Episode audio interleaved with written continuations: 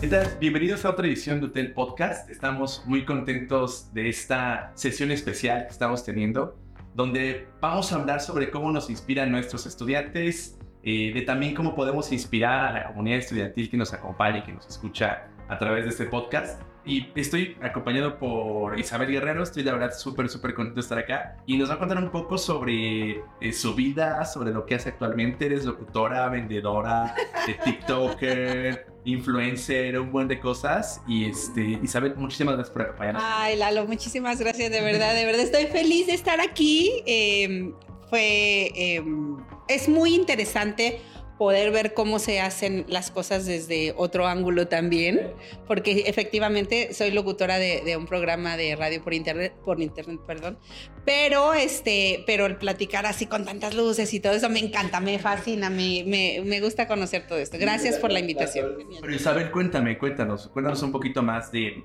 de ti. ¿Apenas ingresaste a la, a la universidad? Apenas, llevo, voy en mi segundo mes. Tu segundo mes, tu segundo mes. ¿Cómo te has sentido acá? Feliz, estoy muy contenta, de verdad. Eh, fíjate que era algo que, que, ya te venía platicando un poquito. Toda mi vida, toda mi vida, eh, yo deseé formarme académicamente, siempre me visualicé o quise en algún momento ser, pero lo veía como imposible, ¿sabes? ¿Pero por qué? Yo empecé a ser mamá muy, muy chiquita. A los 17 años empecé a ser mamá y obviamente eh, a esa edad yo me casé a los 16. Tuve, tuve que truncar la, la, la, escuela porque ya las prioridades eran ser mamá, ser esposa, tener una familia. Y con el paso del tiempo lo veía cada vez más complicado. O sea, varias veces intenté retomar la preparatoria y entonces cuando yo me separé tenía que trabajar para darles a los niños, para, para sacar adelante a los niños, entonces qué escuela particular y eso. Y entonces yo decía, pues o estudian ellos o estudio yo. Y lo fui dejando, lo fui dejando, hasta que eh, hace algunos años ya me decidí, dije, voy a terminar la prepa por tener un mejor trabajo, nada más. Mi visión no era estudiar. Nada más encontrar una chamba mejor y... Un poquito mejor porque te piden el documento de o, tener mínimo la preparatoria. Entonces, por esa razón es que comencé a estudiar mi prepa, pero yo no me veía de todos modos este, estudiando nada, porque yo decía, no soy buena, eh, me cuesta trabajo estudiar, eh, lo que te vas metiendo mucho en la cabeza de, este, ya tiene tanto que no estudio. Te hablábamos hace rato, ¿no? Como esos paradigmas que te vas haciendo, y a lo mejor ya había pasado tanto tiempo. Sí. Que te encontrabas en una situación de, oye, pero... Pues, exacto. No, y además, pues ya para qué, o sea, ya tengo 40 años, ya ahorita ya no tendría caso que yo estudiara algo.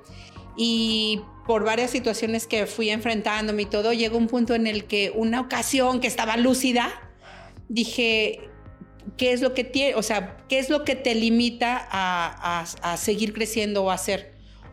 Siempre me sentí que no tenía de alguna forma la valía porque yo no tenía estudios, ¿sabes? O sea, de hecho en algún momento de mi vida llegué a, llegué a comentar, este, es que no soy nadie.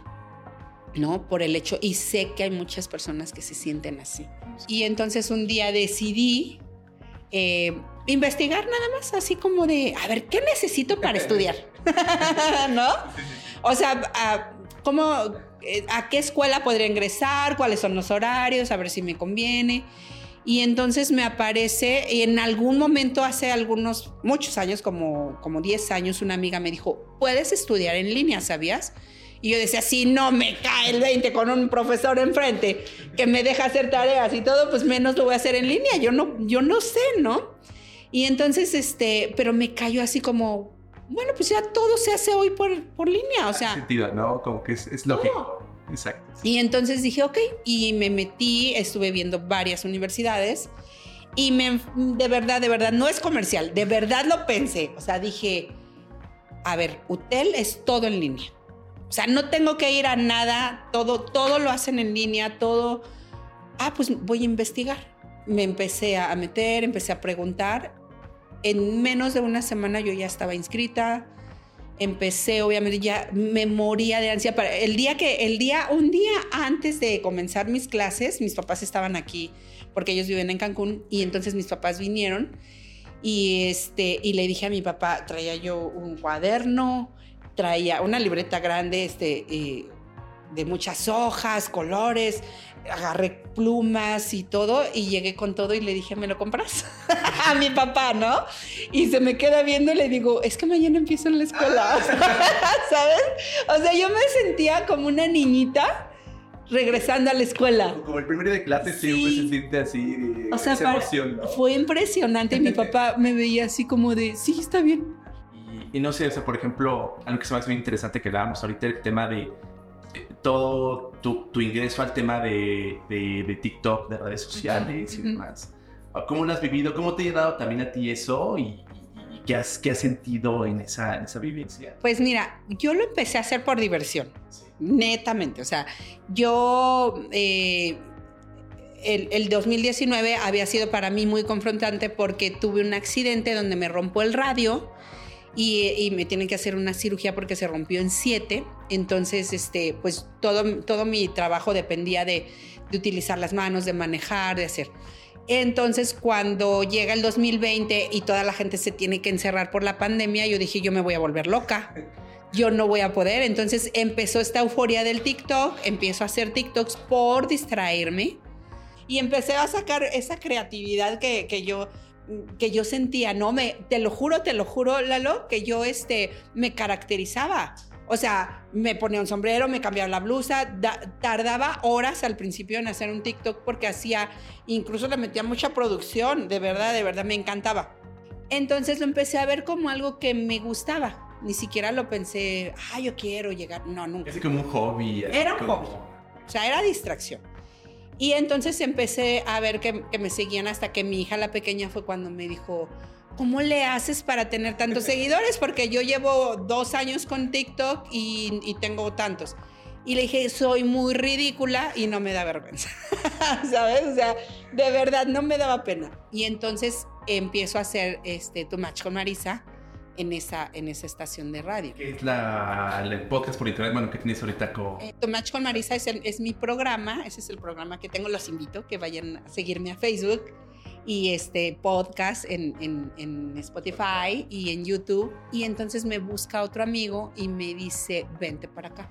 Y entonces llego a Que Onda Web, que es la estación en la que estoy ahorita y este y todo, o sea, me empezaron a apoyar mucho, ya me empezaron un poquito más a guiar, hace esto, haz lo otro, porque antes lo hacía como como lo platicamos, o sea, nato, o sea, era una situación que cuando intentas ser auténtico, a algunas personas les llega a dar miedo enfrentarse con alguien que es tan ¡ah! ¿sabes?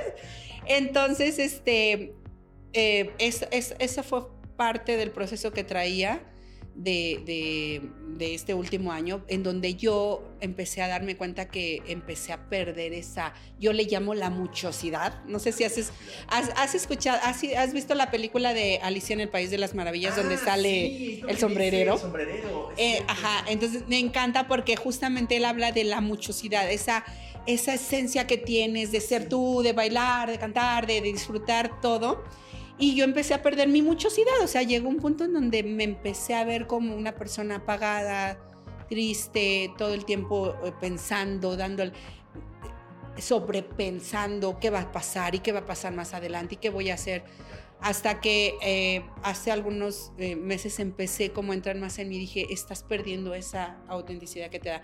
Dejé de hacer TikToks, hacía el programa porque, porque me nacía hacerlo, porque yo era lo único que me sacaba, pero realmente empecé a dejar de hacer muchas cosas hasta que me di cuenta hace no mucho que, que eso era lo que me convertía en quien soy, que eso era lo que justamente a la gente le agradaba, que yo estaba perdiendo esa esencia porque porque a veces a veces te pasa y lo que yo veía que antes jalaba justamente yo decía, ¿por qué dejaron de seguirme? ¿Por qué dejaron?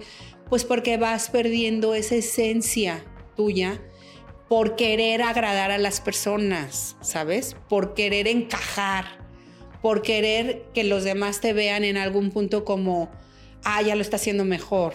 ¿Y cómo crees que esa muchosidad se pueda recuperar? Pues nada más disfrutar aquí y ahora. De verdad, de verdad, estoy disfrutando mucho. Entonces, recuperar esa muchosidad es disfrutar todo lo que haces, vivir tú aquí y ahora y que no te importe absolutamente lo que diga la gente, porque de verdad estoy convencida de que eso es lo que nos ha limitado toda la vida, el pensar, el querer agradarle a alguien o quedar bien con alguien o que alguien piense que eres cierta o tal persona para encajar.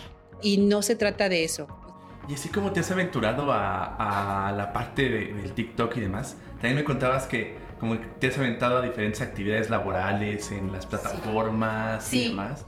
Llegué a trabajar eh, atendiendo en una gasolinería. Yo servía la, o sea, yo, yo atendía a los clientes, llegaban y le pongo al morón a sus llantas así. o sea, te lo juro.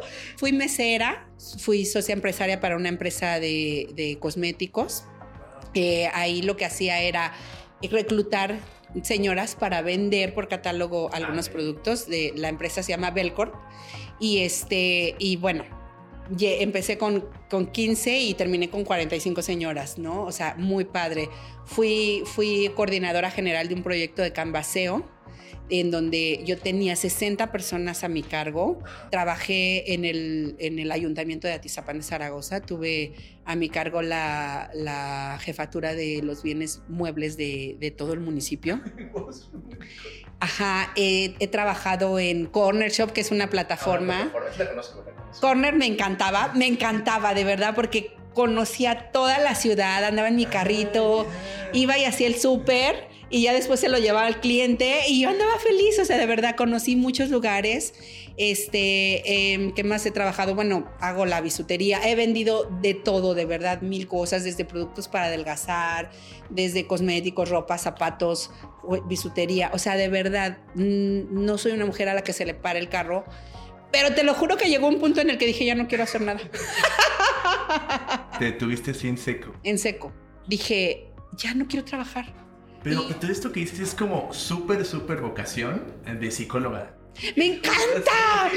no, es que de una habilidades, toda la vocación, que es justo lo que ahorita estás estudiando. Así es, estoy, yo estoy estudiando psicología organizacional, pero el tema de la psicología, de la psicología, perdón, yo llevo 21 años como terapeuta Reiki y me empecé a dar cuenta que yo, de cierta forma, estaba ayudando a otras personas, ¿no? Eh, em, me metía mucho en el tema de, la energía, pero también en cómo se comportaba la gente. Obviamente estudiaba varias cosas, me metía, veía videos, estudiaba podcasts o, hacía, ¿no? Y entonces cuando, cuando empecé a, postularme hace unos meses, ay, perdón, hace unos meses estaba postulando para varios trabajos, yo decía, me encantaría trabajar en recursos humanos.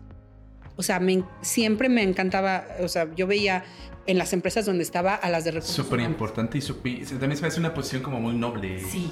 Entonces yo me acercaba y les decía, ¿qué haces?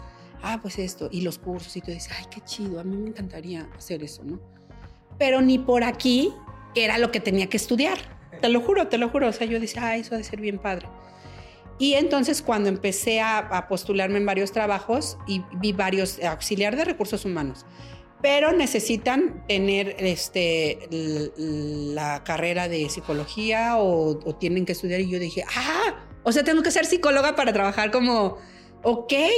Entonces, cuando vino este proceso que te venía contando, y perdón que a lo mejor brinco de una a otra, ese es mi, ese es mi, date cuenta cómo soy, brinco de una, de una charla a otra. Este, pero, pero ese fue algo de lo que me motivó cuando la escuela, ¿no? Que dije, pues cómo puedes resolver el tema de no haber tenido estudios y que te sientas inferior o, con poca valía. Pues estudia. Y cuando yo viví este proceso de la crisis, dije, hay mucha gente que necesita ayuda. Hay mucha gente que quiere y que pide y que desea que la, que la escuchen y que la ayuden. Y dije, pues estudia psicología. Entonces cuando me, me puse a, investigar, me di cuenta que la, psicología organizacional tenía, abarcaba todo esto, pero además también trabajaba recursos humanos, podía trabajar con empresas, posiblemente empezar a dar conferencias, cursos, porque he dado conferencias también en Petit, pero he tenido la oportunidad de dar algunas conferencias y yo dije, eso es lo que me encanta, o sea, eso es lo que quiero ser, ¿no? O sea, eso es lo que me mueve, me gustaría poder compartir con otras personas. Un amigo hace muy poco me dijo, no, no, no, piénsalo por el dinero. O sea, tú cuando quieras hacer algo, piénsalo por el dinero. ¿Por qué lo piensas? Le dije, no, porque de verdad, y se los prometo, genuinamente se los digo, mi intención es ayudar. Yo sé que todo lo demás va a llegar por añadidura. ¿Qué mensaje crees que tú darías o qué mensaje te gustaría a las personas que hay mucha gente en nuestra comunidad universitaria que son papás, son mamás? O hay muchas personas que a lo mejor están dudando de decir, oye, me voy a aventar a estudiar si tengo ya un hijo dos hijos, o que a lo mejor dicen, estoy trabajando en 15 mil lados, eh, me, aventaré o no me aventaré, o que a lo mejor van a salir ya como egresados, porque tenemos ya ahorita eh, igual una gran cantidad de egresados que están en este momento de eh, oye, voy a iniciar un nuevo trabajo, o ya estoy trabajando y me ofrecen un puesto de líder, ¿no? en donde a lo mejor me toca eh, aventarme ya una chamba donde tenga gente a mi cargo.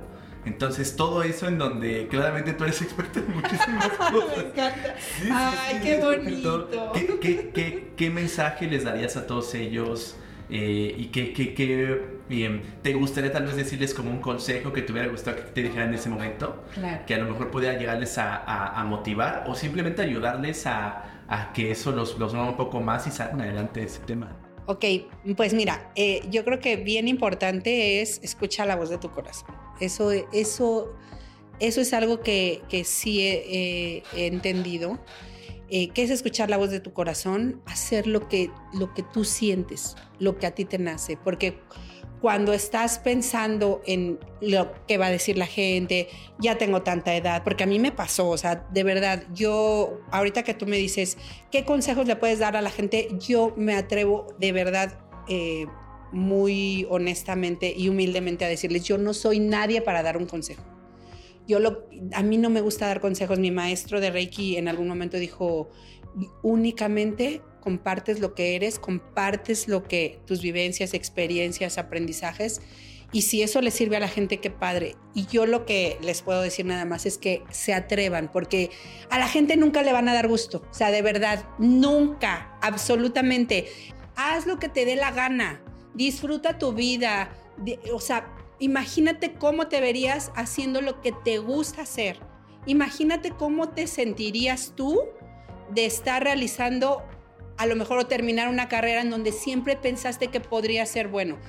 Independientemente de lo que piensen los hijos, de lo que piensen los padres, de lo que piensen las amistades. O sea, yo creo que lo más importante es que escuches a la voz de tu corazón, que, que tengas claro realmente qué es lo que quieres y si no, no, no pasa nada pues te sales de esa carrera y inicias otra. O sea, eso es lo de menos, ¿no? O sea, yo creo que de verdad la gente tiene que empezar a, disfrutar más lo que decíamos, vivir más tú aquí y ahora, disfrutar lo, lo, que te queda ahorita, porque tú no sabes cuándo la vida te va a decir, ya hasta aquí llegaste.